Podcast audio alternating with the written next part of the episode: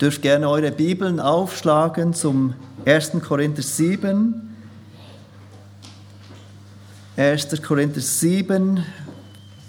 Wir kehren heute Morgen zurück zu diesem Text, zu diesem Kapitel 7 im 1. Korintherbrief. Und Paulus hat in diesem zweiten Teil seines Briefes an die Gemeinde in Korinth, an diese junge Gemeinde in diesem sehr, in dieser sehr einflussreichen Stadt Korinth angefangen, ihre Fragen zu beantworten. Im ersten Teil des Briefes haben wir gesehen, hat er vor allem Probleme aufgegriffen, die innerhalb der Gemeinde bestanden. Und er hat jetzt angefangen, auf diese Fragen einzugehen, die ihm offenbar die Korinther geschrieben haben oder einige in der Gemeinde, wo sie seine Hilfe oder seine, seinen Rat suchten. Was das betrifft, wovon ihr mir geschrieben habt, hat er in Vers 1 von Kapitel geschrieben. Und auf diese Dinge geht er jetzt ein, auf das, was sie geschrieben haben. Und er beantwortet ganz als erstes die Frage oder Fragen in Bezug auf Ehe, Ehelosigkeit oder Ehescheidung. Und das ist keine Überraschung. Ist keine Überraschung, dass er genau auf diese Fragen eingeht als erstes. Die Gemeinde, die Gemeinde hat in die Gemeinde in Korinth hat die Botschaft des Kreuzes als ihre Grundlage für ihr Leben als Gemeinde verlassen. Wir haben es gesehen, sie haben sich hingegeben den Ideen der Welt, der weltlichen Philosophie. Sie haben die Botschaft des Kreuzes verlassen. Und anstatt gemeinsam in geschwisterlicher Liebe durchs Leben zu gehen, zusammen, als Gemeinde hat sich Rivalität und Streitigkeiten eingeschlichen. Und so ist es nicht überraschend, dass sie auch im persönlichen Leben, und das heißt besonders in der Familie, auch diesen Einfluss des Kreuzes verlassen haben. Dass das Evangelium nicht mehr im Zentrum ist in ihrem familiären Leben und das hat Auswirkungen natürlich auf die Ehen in der Gemeinde. Und dies zeigt sich in ungesunden Ansichten über die Ehe und über das eheliche Zusammenleben, das Zusammenleben als Familie und das Zusammenleben als Ehemann und Ehefrau im Besonderen. Einige in Korinth waren offenbar der Ansicht, dass es besser ist, sich als Ehemann und Ehefrau sexuell zu enthalten, dass es besser ist, so zu leben, als wären sie gar nicht verheiratet, als Ehemann und Ehefrau abstinent zu leben. Und in den Versen 1 bis 7 haben wir gesehen, wie Paulus diesem falschen Denken widerspricht, wie er klarstellt, dass die Sexualität wichtig ist in der Ehe. Dass es nicht geistlich ist, sich einander zu entziehen als Verheiratete. Und seine Worte sind klar an die Gemeinde, entzieht euch einander nicht. Seine Worte an die Verheirateten in der Gemeinde, entzieht euch einander nicht. Der Mann und die Frau schulden einander eheliche Intimität, wie er beschreibt. Sie gehört in die Ehe. Es ist Gottes gutes Geschenk für dieses Ehepaar. Und sie sollten nicht aufgrund von falscher Geistlichkeit auf dieses Geschenk innerhalb verzichten, weil sich Ehemann und Ehepartner dieses Geschenk schulden. Und wir haben gesehen, wie Paulus in den Versen 2, 4, äh 2, 3 und 4 betont, dass beide, sowohl Ehemann und Ehefrau, ein Recht auf diese eheliche Intimität haben. Auf diese Zuneigung oder liebevolle Zuwendung, wie es übersetzt ist in der Schlachterversion. Beide, Ehemann und Ehefrau, haben ein Recht darauf und schulden einander diese Zuweisung und diese sexuelle Gleichberechtigung, die Paulus so betont in diesen Versen 3, 4 und 5, war natürlich nicht das, was man kannte in der Kultur. Ich glaube, es überrascht uns nicht, dass diese Kultur keine hohe Sicht der Frau hatte, dass es ungewöhnlich war für jemanden wie Paulus, für jemanden, einer, äh, der lehrte zu betonen, dass die Frau genauso ein Recht darauf hatte, auf diese Intimität. Aber es war nicht überraschend für Christen eigentlich. Paulus tat nichts anderes als das, was Jesus lehrte, auf die Sexualität anzuwenden. Liebe sucht nicht das ihre, war die Botschaft von Jesus. Liebe gibt sich hin, Liebe gibt sich auf. Der Sohn des Menschen, sagt er von sich selbst, kam nicht in die Welt, um sich dienen zu lassen, sondern er kam, um zu dienen, um sein Leben hinzugeben und damit zu dienen. Und diese Einstellung, auf den anderen bedacht zu sein, nicht selbst sich zu dienen, nicht selbst das Gute für sich zu suchen, auf den anderen bedacht zu sein, soll sich in allem zeigen, auch in der ehrlichen Intimität zwischen Ehemann und Ehefrau. Nach seinem nächsten Thema, das Paulus hier in diesen Versen 8 und 9 von Kapitel 7 kurz anschneidet, er kommt dann nachher wieder darauf zurück, auch hier lehrt Paulus etwas, das für diese Zeit ungewöhnlich war, das nicht normal war für diese Kultur und diese Gesellschaft. Und was er hier lernt, lehrt, ist, dass es für einen Christen eine gute Option ist, ehelos zu sein. Das ist das Nächste, was Paulus lehrt. Und ich glaube auch für unsere Zeit Gerade für Christen ist das gar nicht mehr so selbstverständlich, dass die Bibel lehrt, das Neue Testament lehrt, dass es gut ist, eine gute Option ist, für Christen ehelos zu leben. Und wir lesen miteinander die Verse 8 und 9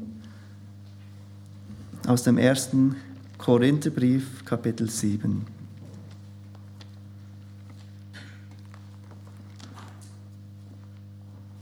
Paulus schreibt zu den Korinthern, ich sage aber den Ledigen und den Witwen, es ist gut für sie, wenn sie bleiben wie ich.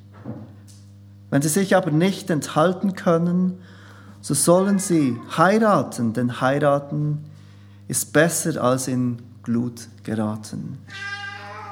Dies die Worte des Apostels Paulus.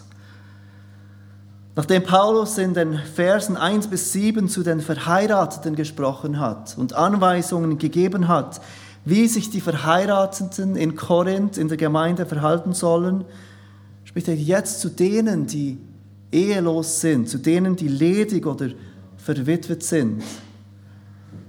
Mit dem Wort ledig verstehen wir gewöhnlich jemanden, der noch nie verheiratet war, jemand, der immer Single war, das Wort, das Paulus braucht, hier bedeutet jedoch ganz allgemein nicht verheiratet zu sein. Es kann jemand beschreiben, der einmal verheiratet war. Viele denken und vieles weist darauf hin, dass auch der Apostel Paulus verheiratet war, dass er einmal in einer Ehe lebte, dass er eine Frau hatte. Aber er beschreibt hier Menschen, die jetzt nicht verheiratet sind, die jetzt in diesem Augenblick nicht verheiratet waren. Und das schließt durchaus solche ein, die verwitwet sind. Und trotzdem erwähnt er noch einmal deutlich die Witwen, die Frauen, die Ehemänner hatten, die gestorben sind. Und Paulus sagt zu denen, die nicht verheiratet sind in diesem Moment, dass es gut ist, wenn sie bleiben wie ich. Dass sie gut sind, wenn sie unverheiratet bleiben. Das Wort gut, das Paulus hier braucht, ist ein Wort, das bedeutet schön und weise. Paulus beschreibt damit, er macht deutlich, dass es eine schöne und weise Option ist, für einen Christen ehelos zu leben. Sich bewusst dafür zu entscheiden, nicht zu heiraten. In unserer Gesellschaft heute, wo es so normal ist, ehelos zu leben, zumindest für lange Zeit, sind wir uns gar nicht so bewusst, wie revolutionär die Lehre von Paulus hier ist. Wie revolutionär das ist, was er hier und damit das Christentum lehrt. Dass es für einen Nachfolger von Jesus eine gute Option ist, ehelos zu leben. Ich glaube, es wird für uns deshalb hilfreich sein, wenn wir hier, wenn wir uns kurz Gedanken machen über die Wichtigkeit der Ehe im Alten Testament und uns bewusst werden, warum die Lehre des Neuen Testamentes so radikal ist. Schon in, der ersten, in den ersten Seiten der Bibel lesen wir, als Gott den Menschen schuf, dass er sagt, es ist nicht gut, dass der Mensch allein sei. Ich will ihm eine Gehilfin machen, die ihm entspricht. Wir lesen das im 1. Mose 2, Vers 18. Gott schafft Adam und er erkennt, dass unter den Tieren dass es keinen gibt, der ihm gleich ist. Es gibt keine, keine Gehilfin, die gleich ist wie Adam, die Mensch ist. Und nachdem Adam alle Tiere sah und ihnen den Namen gab, es wirkt fast so, als hätte Gott gewollt, dass Adam wirklich bewusst wird, all diese Tiere, ich gebe ihnen einen Namen, aber da ist niemand, der gleich ist wie ich nachdem er all diese Tiere benennt, schenkt Gott ihm endlich seine Frau. Er schenkt ihm jemand, der gemacht ist wie er, der Mensch ist. Und wir lesen das im 1. Mose 2, Vers 23. Da sprach der Mensch, das ist endlich Gebein von meinem Gebein und Fleisch von meinem Fleisch. Endlich ist da jemand nach all diesen Tieren, die gleich ist wie ich? Die soll Männen heißen, auch die Frau benennt Adam, nachdem er die Tiere benannt hat. Und er begründet, denn sie ist vom Mann genommen. Und dann lesen wir im Vers 24 von diesem Satz, der die Ehe begründet. Darum wird ein Mann und seinen Vater, darum wird ein Mann seinen Vater und seine Mutter verlassen und seine Frau anhängen und sie werden ein Fleisch sein. Diese Beschreibung ganz am Anfang der Bibel. Sie erhalten, Mann und Frau, den Auftrag von Gott, fruchtbar zu sein und sich zu vermehren Gott sagt zu ihnen, seid fruchtbar und mehrt euch und füllt die Erde und macht sie euch untertan. Nachdem Adam und Eva Gottes Gesetz brachen und sie die ganze Schöpfung aufgrund ihrer Sünde dem Fluch unterworfen haben, versprach Gott einen Retter. 1. Mose 3, Vers 15. Und ich will Feindschaft setzen zwischen dir und der Frau, zwischen deinem Samen und ihrem Samen. Er wird dir den Kopf zertreten und du wirst ihn in die Ferse stechen. Der verheißene Retter wird deutlich, der, der die Schöpfung erlöst von den Folgen der Sünde, kommt durch Nachkommen zu den Menschen. Es wird davon ausgegangen, dass diese Nachkommen nur im Kontext der Ehe kommen. Und wir sehen somit die Wichtigkeit der Ehe, auch in Bezug auf diesen Retter, der kommen wird. Nachdem Gott die Welt in der Sinnflut richtete, gibt er auch Noah und seiner Familie den Auftrag, fruchtbar zu sein und sich zu vermehren. Dieser Auftrag, den Adam und Eva erhalten haben, erhält auch Noah und seine Familie nach der Sintflut. Sie sollen weiterfahren und wieder neu beginnen, die Erde zu füllen mit Nachkommen. Einige Generationen später ruft Gott einen Mann, heute bekannt als Abraham, und verspricht ihm, ihn zu einer großen Nation zu machen. Gott testet seinen Glauben. Wir kennen die Geschichte von Abraham, der von Gott beruft wird, seinen Sohn, den er nach Jahren, jahrelanger Kinderlosigkeit endlich erhalten hat, zu opfern, Gott zu opfern. Adam, Abraham, Entschuldigung, handelt im Vertrauen auf Gott. Er ist bereit, seinen Sohn zu opfern.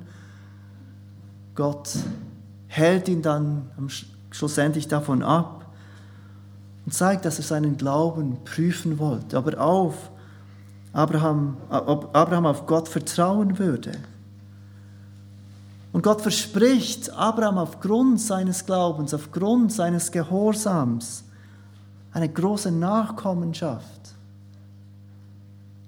Der Segen, den Abraham erhalten würde für sein Vertrauen auf Gott, drückt Gott aus in Nachkommen, Nachkommen, die so zahlreich sein würden als die Sterne am Himmel oder der Sand am Ufer des Meeres. Auch in dieser Geschichte, die so wichtig ist für das Verständnis des Alten Testamentes, sehen wir, welche große Rolle Nachkommenschaft spielt, die auch wieder die Ehe voraussetzt. Und wir können noch viele Beispiele anschauen des Alten Testamentes, wo wir sehen, wie Gott Menschen segnet, indem er ihnen Nachkommen schenkt. Indem Gottes Segen sichtbar wird durch Nachkommen, die Menschen erhalten. Und nicht nur das, auch die Erfüllung des verheißenen Messias womit Gott alle Nationen auf der Erde segnet, womit Segen über die ganze Welt kommt, wird beschrieben durch Nachkommenschaft. Dieser Segen auf die ganze Welt, auf die, über jedes Volk kommt durch Nachkommenschaft. Es ist daher kein Wunder, dass in der jüdischen Kultur Ehe und Nachkommenschaft etwas ganz Wichtiges war, dass es ganz zentral war für den jüdischen Glauben, Kinder zu haben, verheiratet zu sein, weil sie sahen, dass diesen ganzen Segen von Gott damit ausgedrückt wurde, dass Menschen Nachkommen erhalten würden. Kinder zu haben wurde als Beweis gesehen, dass jemand unter Gottes Gunst steht wir sehen auch Beispiele von ähm, Geschichten im Alten Testament, wo ausgedrückt wird, dass jemand nicht Gottes Gunst hatte, weil er keine Kinder hatte. Kinder würden nicht nur sicherstellen, dass das Leben ähm, materiell weitergehen könnte, dass jemand im Alter, ähm, dass, dass für jemand im Alter gesorgt werden würde, Nein, Kinder würden auch dafür sorgen, dass sich der Stammbau, Stammbaum der Familie weiterzog. Dass eine Familie geehrt werden würde. Dass eine Familie nicht einfach ausgelöscht und vergessen werden würde. Dass diese Familie in den Gedanken der Leute weiterhin präsent sein würde. In dieser Kultur kam Ehre durch die Ehre der Familie. Ohne Nachkommen zu hinterlassen, hattest du keine Zukunft. Du hattest keine Bedeutung in dieser Gesellschaft. Und so war es gesellschaftlich nicht wirklich eine Option, freiwillig auf Ehe und damit auch auf Kinder zu verzichten. Es war keine gute Option für die Gesellschaft. Und in der Zeit des Neuen Testamentes, während Paulus hier schreibt, sehen wir sogar, wie die jüdische Sicht gegen Ehe und Kinderlosigkeit noch stärker wurde. Wie es noch wichtiger wurde in der Gesellschaft, Ehe, verheiratet zu sein, Kinder zu haben. Es wird berichtet, dass Rabbis, also die Gelehrten der jüdischen Re Religion, andere Männer anweisen würden, dass wenn sie mit einer Frau keine Kinder haben könnten, nachdem sie eine Weile versuchten, dass sie sich scheiden lassen von dieser Frau, damit sie ganz sicher eine Frau finden können und Kinder erhalten können. Es war auch keine Option, ehelos zu bleiben. Einige jüdische Gelehrte glaubten, dass es sieben Gruppen von Menschen gaben, die nicht in den Himmel kommen würden. Und ganz oben auf der Liste war ein Jude, der keine Frau hatte, gefolgt von einem Juden, der keine Kinder hatte. Wenn man irgendwie geehrt werden wollte, wenn man irgendwie Ansehen erhalten wollte in dieser Kultur, dann musste man heiraten und Kinder haben.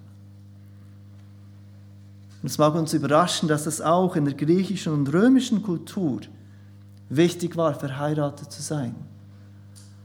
Auch dort war es wichtig, ähm, äh, eine Ehe einzugehen, auch wenn auch aus anderen Gründen, aus im jüdischen Kontext. Die Ehe war ein Mittel, damit man den eigenen sozialen Stand sicherstellen konnte oder verbessern konnte. Man heiratete jemand aus dem gleichen Stand oder aus einem besseren Stand, damit eine Familie aufsteigen konnte, besser dastehen konnte in der Gesellschaft. In gehobeneren Gesellschaftsklassen würden Kinder nicht selten mit sechs oder sieben Jahren schon jemandem versprochen. Und dann mit dem Anfang der Pubertät wurden sie verheiratet. Und auch wenn die Sicht der Ehe keine biblische war in der römischen und griechischen Kultur, dann wurden Ehe und Kinder zu, Kinder zu zeugen als Verpflichtung gesehen für einen guten und treuen Staatsbürger. Es war keine gute Option für jemanden, der in der Gesellschaft etwas darstellen wollte keine Kinder zu haben, keine Ehefrau zu haben. Wenn wir uns diesen Kontext vorstellen, wie kann dann Paulus vor diesem Hintergrund behaupten, dass es eine gute Option ist für einen Christen, ehelos zu bleiben? Wie kann er sagen, er wünscht sogar, dass alle sein könnten wie er? Dass alle ehelos sein könnten wie er? Paulus verstand, dass mit dem Kommen des neuen Bundes, mit dem Kommen von Jesus Christus, seinem Tod, seiner Grablegung, seiner Auferstellung, dass Auferstehung, dass etwas ganz Neues kam. Dass eine neue Ära kam, dass es eine fundamentale Änderung gab für die Gesellschaft und für das Volk Gottes. Nicht länger wird Gottes Segen und Gottes Gunst daran gemessen, ob und wie viele Kinder jemand hat.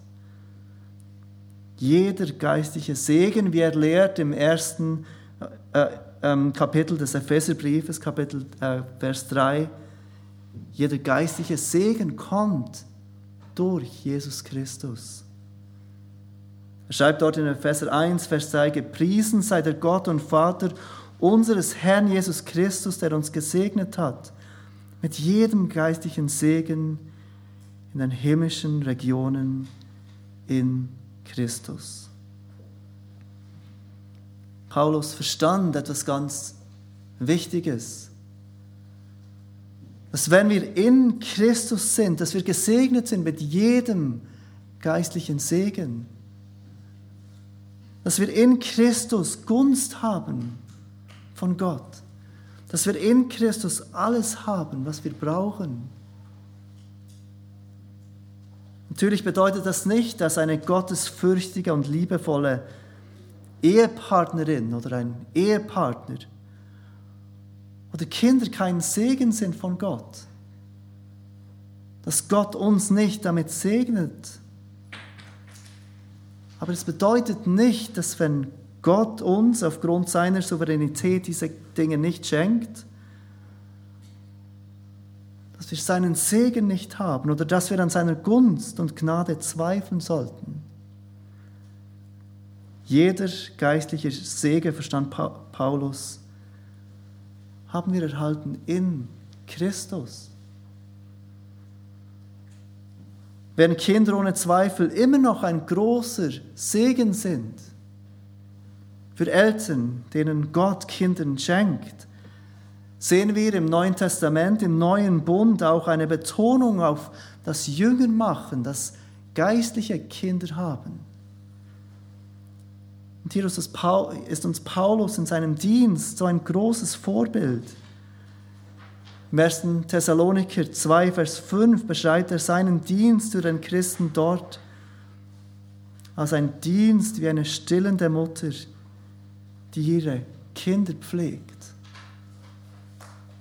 Paulus sieht seine geistlichen Kinder, Paulus sieht seine Jünger, denen er hilft, Jesus Christus nachzufolgen als seine geistlichen Kinder. Und währenddem die Familie, Ehemann, Ehefrau, Kinder immer noch wichtig sind, sehen wir im neuen Bund auch ein Gedanke, der Gedanke, dass die Gemeinde zu Gottes Familie wird. Dass die eigene Familie, auch wenn sie immer noch wichtig ist, ergänzt wird durch Gottes Familie, die Gemeinde. Ich möchte euch bitten, Matthäus 12 aufzuschlagen, wo Jesus diese Dinge lehrt. Matthäus 12, ab Vers 46.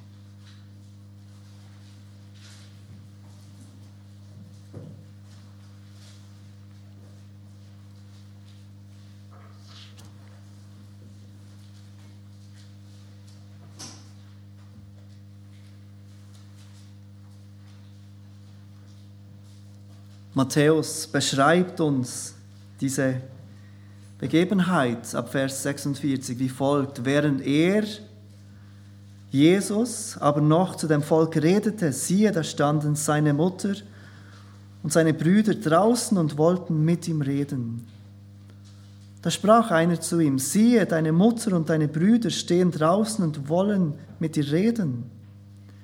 Er aber antwortete und sprach zu dem, der es ihm sagte, Wer ist meine Mutter? Und wer sind meine Brüder? Und er streckte seine Hand aus über seine Jünger und sprach, seht da, meine Mutter und meine Brüder, denn wer den Willen meines Vaters im Himmel tut, der ist mein Bruder und Schwester und Mutter.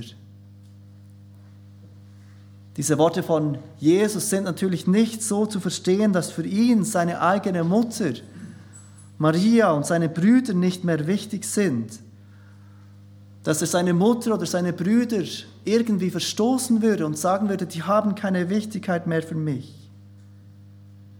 Die leibliche Familie bleibt wichtig. Aber es ist nicht mehr die einzige Familie, die zählt.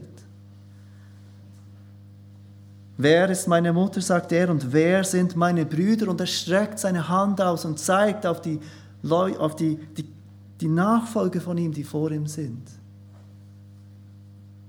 Und was bedeutet das, wenn wir seine Brüder sind, wenn wir seine Schwestern sind? Dann sind auch wir untereinander Brüder und Schwestern. Wir sehen das so gut im ganzen Neuen Testament. Die Gemeinde des neuen Bundes, die Gemeinschaft des neuen Bundes wird oder ist die Familie von Gottes Volk.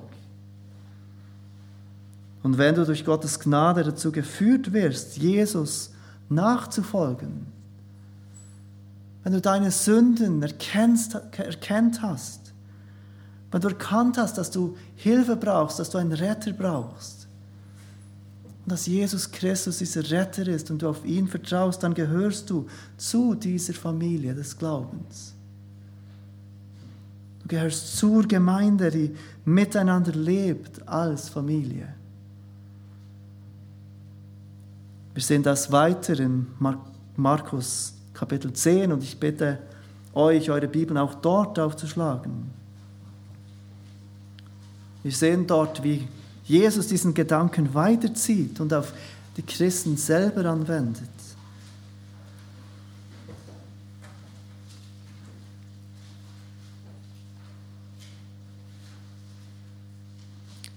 Markus Kapitel 10 ab Vers 28.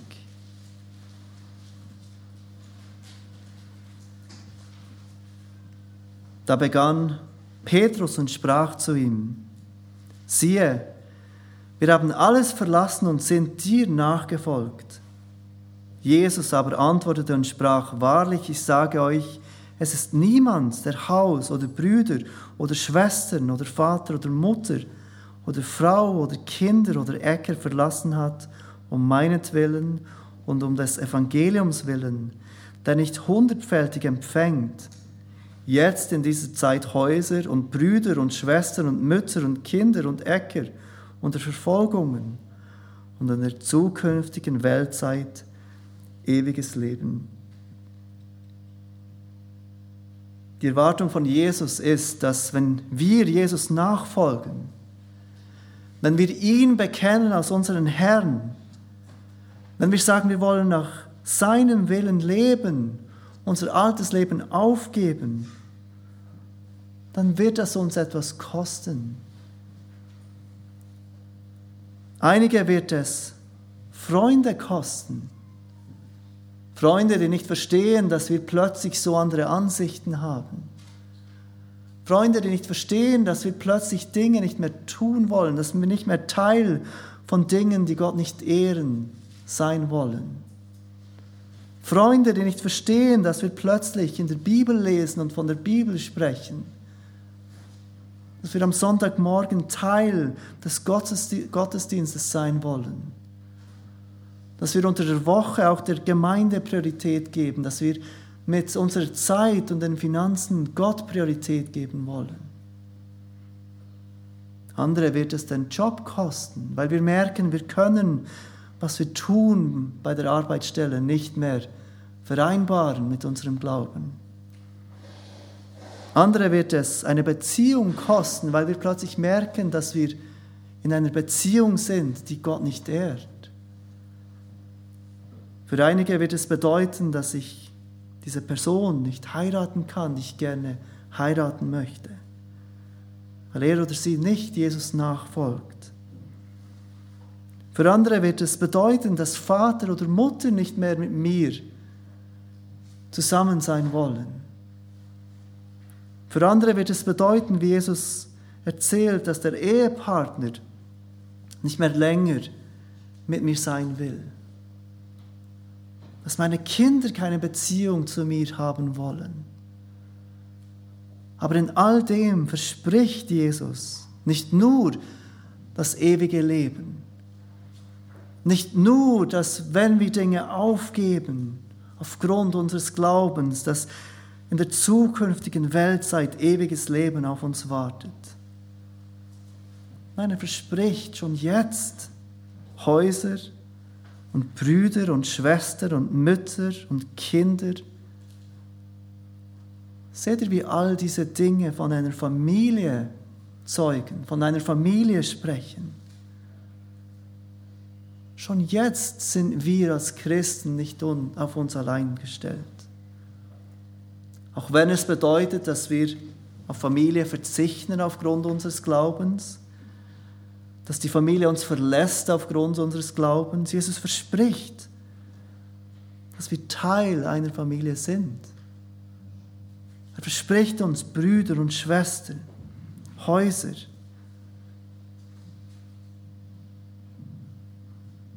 Paulus sagt, Ehelosigkeit ist eine gute Option für einen Christen, weil er erkennt, dass sich Gottes Segen weder darin zeigt, ob ich verheiratet bin oder ob ich Christen, äh, ob ich Kinder habe. Noch zeigt sich Gottes Segen, dass ich Teil meiner eigenen Familie bin. Und wenn du nicht verheiratet bist, siehst du Ehelosigkeit überhaupt als Option. Für viele ist normal, dass wenn man älter wird, dann werde ich heiraten, Kinder bekommen. Ich glaube, Paulus Worte sollten uns herausfordern, uns zu überlegen, ist Ehelosigkeit eine Option für mich? In einem Büchlein über biblische Seelsorge vom CCEF hat David Paulsen, ein bekannter christlicher Seelsorge, ein Büchlein geschrieben, das heißt vor der Verlobung fünf Fragen, die Sie sich stellen sollten. Ich habe dieses Büchlein erhalten, als ich mit Jael zusammenkam, bevor wir uns verlobten. Und ich war völlig unvorbereitet auf eines dieser Fragen von diesem Büchlein. Die Frage lautet, hat Gott Ihnen die Gabe gegeben, ein Single zu bleiben? Möchte Gott vielleicht von dir, dass du ehelos bleibst? Hat er dich begabt, ehelos zu sein? Und er fordert die Leser heraus, David Paulsen in diesem Büchlein, bevor du dir überlegst zu heiraten, frage dich, hat Gott mir die Gabe gegeben, ehelos zu leben? Und was wird das Heiraten für eine Auswirkung haben auf meinen Dienst, zu dem mich Gott berufen hat? Wird es mich hindern, für den Herrn zu dienen? Oder wird die Heirat mir helfen, für den Herrn zu leben? Wenn du nicht verheiratet bist heute, ist es eine Frage, die du überhaupt zulässt in deinem Leben? Hat Gott dir diese Gabe der Ehelosigkeit gegeben? Wäre es für deinen Dienst dem Herrn hilfreich zu heiraten? Oder wäre es ein Hindernis? Wenn du verheiratet bist heute Morgen, wenn du Familie hast, siehst du dies Ehelosigkeit, wie Paulus es beschreibt, als eine Option für deinen Bruder oder deine Schwester im Herrn? Oder versuchst du, andere zu verkuppeln? Ist es gar keine Option, die du zulässt, dass dein Bruder oder deine Schwester zur Ehelosigkeit berufen sein könnte und deine Unterstützung und Ermutigung brauchst im Leben als Single? Verstehst du als Familie, dass Gott dir nicht eine Familie gegeben hat, damit du es schön hast mit deiner Familie? Sondern damit du Menschen einladen kannst, die keine Familie haben. Damit du Menschen teilwerden lassen kannst von deiner Familie. Aber Ehelosigkeit, auch wenn es eine gute Option ist, ist nicht für jeden. Und das ist der zweite Punkt von Apostel Paulus in diesen zwei Versen. Ehelos, Ehelosigkeit ist eine gute Option für Christen. Aber er geht gleich weiter und sagt, Ehelosigkeit ist nicht für alle. Es ist auch nicht für die meisten. Und so sagt er, dass es gut ist, zu heiraten. Vers 7 hat Paulus, wir sind zurück im 1. Korinther, Kapitel 7, im Vers 7 hat Paulus bereits deutlich gemacht, dass Ehelosigkeit eine Gabe ist, eine Gnadengabe, eine Gabe, die der Heilige Geist jemandem gibt, aber nicht jedem. Und er wünscht, es wäre so, dass viele, dass alle diese Gabe hätten, sagt er. Denn er erkennt diese Vorteile des Single-Seins, er kommt später noch dazu, wenn er die Vorteile nennt im gleichen Kapitel des Single-Seins. Aber trotz aller Vorteile, die er sieht im Ehelos-Sein, sieht, ist sich Paulus doch bewusst, dass dies nicht für alle das Richtige ist. Vers 7 hat er geschrieben, denn ich wollte alle Menschen wären wie ich, Aber jeder hat seine eigene Gnadengabe von Gott, der eine so, der andere so. Trotz des Guten, das ehelos Leben bringen kann, trotz der Vorteile sieht Paulus, dass es nicht für jeden ist. Und so sagt er im Vers 9, wenn sie sich aber nicht enthalten können, diese Unverheirateten, die er in Vers 8 angesprochen hat, so sollen sie heiraten. Denn heiraten ist besser als in Glut geraten. Und wir müssen vorsichtig sein, dass wir hier die Balance halten. Dass wir ehelos sein als eine gute Option sehen, aber dass wir auch erkennen, dass es nicht falsch ist zu heiraten, dass Ehelosigkeit nicht für jeden ist, dass es nicht die Norm ist. Und wenn wir die Geschichte der Kirche anschauen, wir haben es letztes Mal gesehen, dann scheint die Gemeinde immer hin und her zu gehen, indem sie ein Stand, ehelos oder verheiratet zu sein, speziell hervorhebt. Und vergisst, dass das Neue Testament beide Optionen als gut ansieht. Wenn du dich nicht enthalten kannst, sagt Paulus, so sollst du heiraten. Und er braucht hier ein, eine Befehlsform, dann heirate. Bleibe nicht ehelos. Das Wort, das er braucht, für sich nicht enthalten zu können, ist wörtlich, bedeutet wörtlich seine Emotionen, Impulse oder Verlangen unter Kontrolle halten. Das bedeutet nicht, dass jemand keine solchen Verlangen hat. Dass wenn jemand die Gabe der Ehelosigkeit hat, dass er überhaupt keine Verlangen hat, mit jemand intim zu sein. Aber das bedeutet, dass er gut ohne diese Dinge leben kann. Paulus gibt hier keine Entschuldigung für die, die keine Selbstbeherrschung haben. Er entschuldigt die nicht, die sich nicht enthalten können.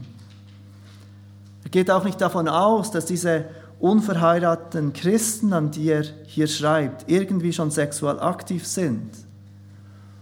Und dass sie sich deshalb, dass sie deshalb einfach besser heiraten sollen, weil sie ja nicht warten können.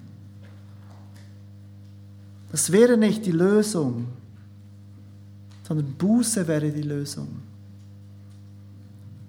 Aber Paulus erkennt und anerkennt, dass auch Christen, die Jesus nachfolgen, die ihre ganze Hoffnung auf Gott setzen, immer noch sehr stark diesen Wunsch haben können, nach einem Ehepartner, mit einem Ehepartner ein Fleisch zu werden, Kinder zu zeugen, eine Familie zu gründen.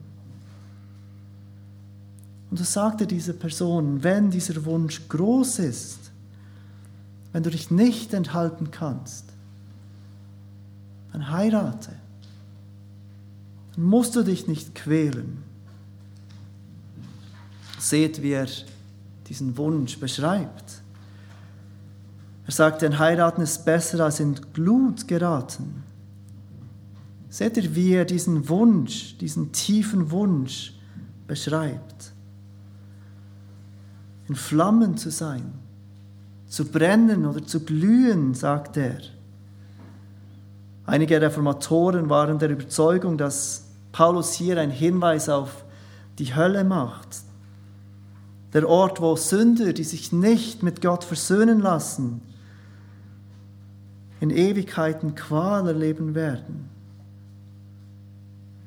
Paulus hat schon in Kapitel 6 gesagt, dass diejenigen, die in unbußfertiger sexueller Sünden leben, das Reich Gottes nicht erben werden. Und so haben diese Ausleger gesagt, hier kommt er darauf zurück und er sagt, es ist besser zu heiraten, als dass du in die Hölle gehen musst, weil du dich nicht enthalten kannst.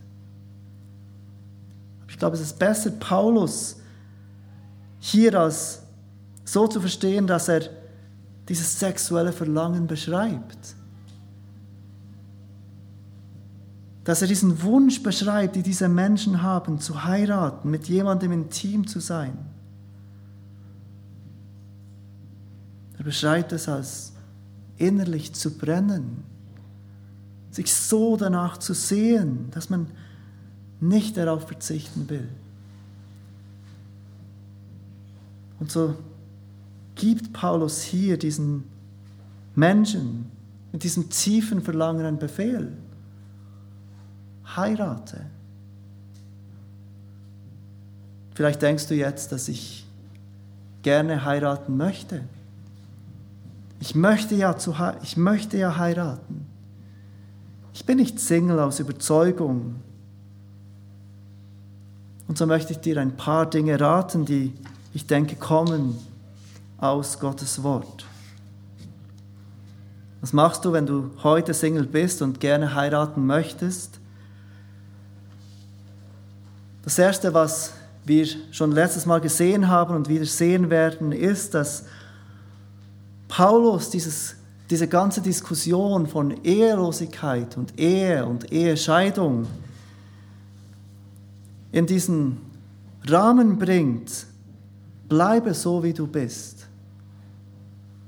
Anerkenne den Stand, in dem du bist. Diene Gott in dem Stand, du bist. Denke nicht, dass du warten musst, bis du verheiratet bist, bis du Gott dienen kannst. Wenn du dir wünschst zu heiraten, dann arbeite daran, zu einem Ehemann zu werden oder zu einer Ehefrau zu werden, die du dir wünschst für deinen Ehepartner. Es ist die Gefahr, dass wir nur als für Unverheiratete Ausschau halten und denken, wie möchte ich gerne, dass mein Ehepartner ist. Und es ist gut, auch zu einem gewissen Grad wählerisch zu sein. Aber ich glaube, der Fokus sollte sein als, wie kann ich mich verändern, damit ich ein guter zukünftiger Ehemann bin, damit ich eine zukünftig gute Ehefrau bin. Ich würde dir raten, wenn du dieses Verlangen hast, in dir zu heiraten, ich glaube, Paulus ist klar, wenn er von in Glut geraten spricht, dann spricht er auch von diesem sexuellen Verlangen. Und wenn du wartest auf die Ehe, vermeide alle Dinge, die dieses Verlangen aufflammen lassen. Vermeide alle Dinge, die es schwierig machen für dich, sexuell rein zu sein dann vertraue darauf, dass Gott alles ist, was du brauchst. Erkenne, dass in diesem neuen Bund alle Segnungen durch Jesus Christus zu uns kommen, dass du keinen Bürger des Himmelreiches zweiter Klasse bist, sondern dass du in Christus, Jesus, jede Segnung empfangen hast, dass Gott alles ist, was du brauchst. Lerne dankbar zu sein für das, was du hast und tun kannst. Lebe in Gemeinschaft mit anderen Christen. Sieh, dass die Gemeinde dir als Familie gegeben wurde. Lebe in Gemeinschaft mit anderen Christen. Und dann, während du wartest auf deinen Ehepartner, wenn du betest, Gott bittest, setz all deine Kraft ein, deine Zeit dafür ein, dem Herrn zu dienen. Eine Gefahr ist, dass wenn wir ehelos sind, wenn wir Single sind, dass wir um uns selbst fokussiert sind, dass der Fokus auf uns gerichtet ist. Was habe ich nicht? Was möchte ich haben? Und wenn du verheiratet bist, dann weißt du, dass du mit jemandem lebst, der bei dir ist, der ständig an deiner Seite ist und der dir auch schnell zu verstehen gibt, wenn du deine Zeit nicht gewinnbringend einsetzt. Der dich ermahnen wird. Aber wenn wir alleine sind, dann ist die Gefahr groß, dass wir die Zeit für uns selbst einsetzen können, die Zeit einfach nicht hilfreich einsetzen können. Setze deine ganze Kraft, die du hast als Alleinstehender, dafür ein, dem Herrn zu dienen. Auch das ist eine gute Vorbereitung auf die Ehe. Und vertrau in all dem, in allen Kämpfen, in allen Unsicherheit darauf, dass Gott mit dir ist und dass er keine Versuchung zulassen wird, wo er dir nicht auch in seiner Treue helfen wird, der Versuchung zu widerstehen. Lasst uns beten miteinander. Vater, wir danken dir für dein Wort heute Morgen. Wir danken dir, dass deine Wege und deine Pläne gut sind. Dass du ein Gott bist, der Menschen zu sich ruft und Menschen rettet und dass wir in Christus jeden Segen erfahren dürfen, den du für uns bereit hältst. Vater, du siehst, wie einige unter uns sich wünschen würden, nicht allein stehen zu sein. Wir bitten dich, dass du ihnen diesen Wunsch erfüllst, zu heiraten. Dass du ihnen, während sie warten, aber auch hilfst, geduldig zu warten, im Vertrauen auf dich, nicht an deiner Liebe zu zweifeln. Wir bitten, dass wir, die verheiratet sind, dafür gebraucht werden dürfen, den anderen die warten, zu helfen. Wir bitten dich, dass wir uns alle in der Verantwortung sehen, einander zu unterstützen in dem Stand, in den du uns gerufen hast. Ob es Singles sind, die Familien unterstützen, ob es Familien sind, die Singles in ihre Ehe, in ihre Familie einladen. Bitte hilf uns, dass wir gegenseitig eine Stütze für uns sein dürfen. Vater, wir kennen auch, dass du manche Menschen begabst, ehelos zu leben. Dass du ihnen eine besondere Gelegenheit gibst, ihre Zeit und Kraft für dich einzusetzen, auf dich bedacht zu sein. Und Vater, wir bitten dich auch hier, dass niemand von uns Druck verspürt und denkt, ich muss ja heiraten damit ich dir dienen kann. Ich muss ja heiraten, damit ich ein vollwertiger Christ sein kann. Dann hilft, dass wir alle, ob verheiratet oder alleinstehend, uns bewusst sind, dass wir in Christus sind und dass wir durch ihn und in ihm alles haben dürfen. Amen.